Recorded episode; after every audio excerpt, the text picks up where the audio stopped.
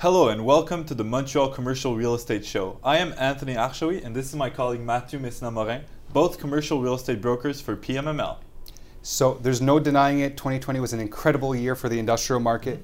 So today Anthony and I will be talking about the current state of the industrial market in Montreal. Yeah, we'll be touching on the drivers of the industrial market, absorption rates, vacancy rates, uh, average rents, uh, recent major transactions, and uh, the great shortage and what exactly is the demand. So stay tuned to get a pulse on the current industrial market.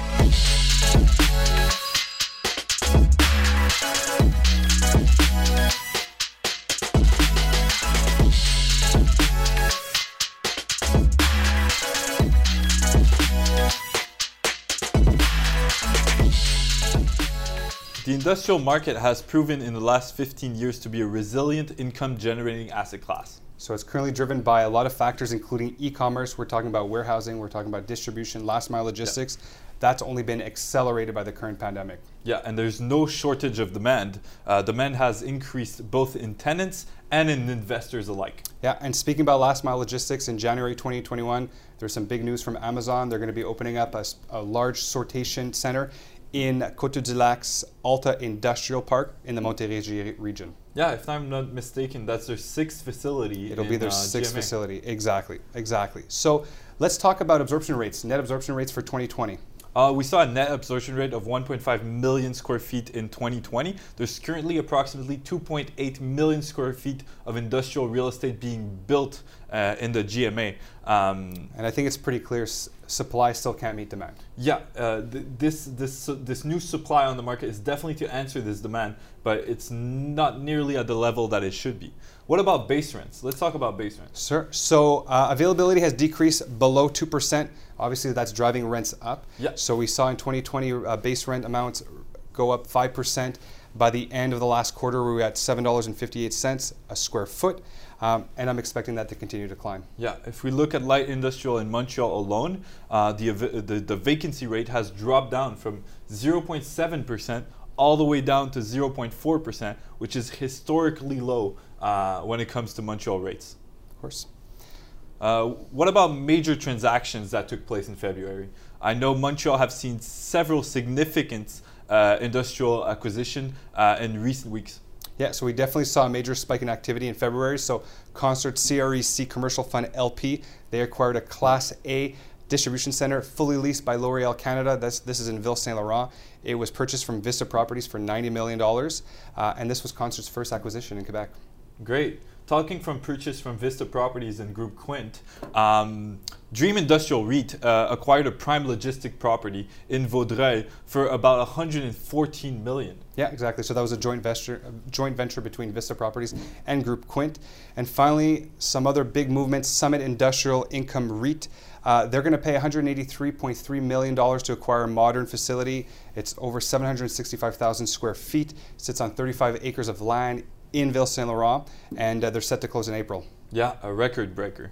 Um, mm-hmm. So um, I don't know about you, Matthew, but I've been getting 10 to 15 calls a day of people wanting to acquire uh, industrial properties. And the sweet spot that I've been mentioned a lot is 50,000 square feet. Um, have, has it been the same on your end? Yeah, so I'm seeing the same thing. A lot of demand in that 50,000 uh, square feet range you know, going all the way as low as 25,000 up to the 100, 125,000 120, range. exactly. Mm-hmm. Yeah. And uh, it's really special as a, as a market because we saw openness to different property classes, right? Yeah. Uh, so B and C properties are now valued so high that they're, um, they're really close to the value of a an A property when it comes to industrial real estate. Yeah, so we're seeing developers, we're yeah. seeing investors kind of change their strategy and go for those other properties that they wouldn't have gone for, you know, yeah. in the past. And so very interesting, and of course, because of this, it's creating an opportunistic market for people or for investors who, uh, property owners, excuse me, who own industrial properties. Yeah, it's definitely an opportunistic market to, for sellers because they get more leverage being one of the only sellers uh, on the market at the moment. Uh, big businesses have to keep running their business. They need that storage space, so they'll put in the, the extra renovations and improvement required to a property that otherwise wouldn't have been perfect for their needs. Exactly. Um, so uh, if you're a tenant, I just want to mention a quick thing: is it's the time to renew your leases. Okay, you have uh, an, an, outstanding rates, and according to our predictions, I expect leases to go up steadily into 2021, all the way up to 20, the end of 2022. Mm-hmm. And uh, so let's talk about some of our predictions for 2021. So go ahead. Yeah, sure. Uh, as I said, rental rates will continue to climb, and uh, I think we'll see even record rental rates for uh, those new construction properties that are going to hit the market within those next um, two years, right? Um, what about you? Yeah, I definitely think that we're going to see also a lot of properties trading hands. So a lot of movement in the industrial market, obviously, like we were seeing in February. I'm sure we're going to see a continuation uh, throughout 2021.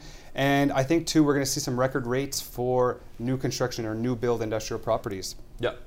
Um, so I just want to touch up a point real quick. We have uh, the newest market report that just came out. Um, I invite you all to go and download it on pmml.ca slash en slash report.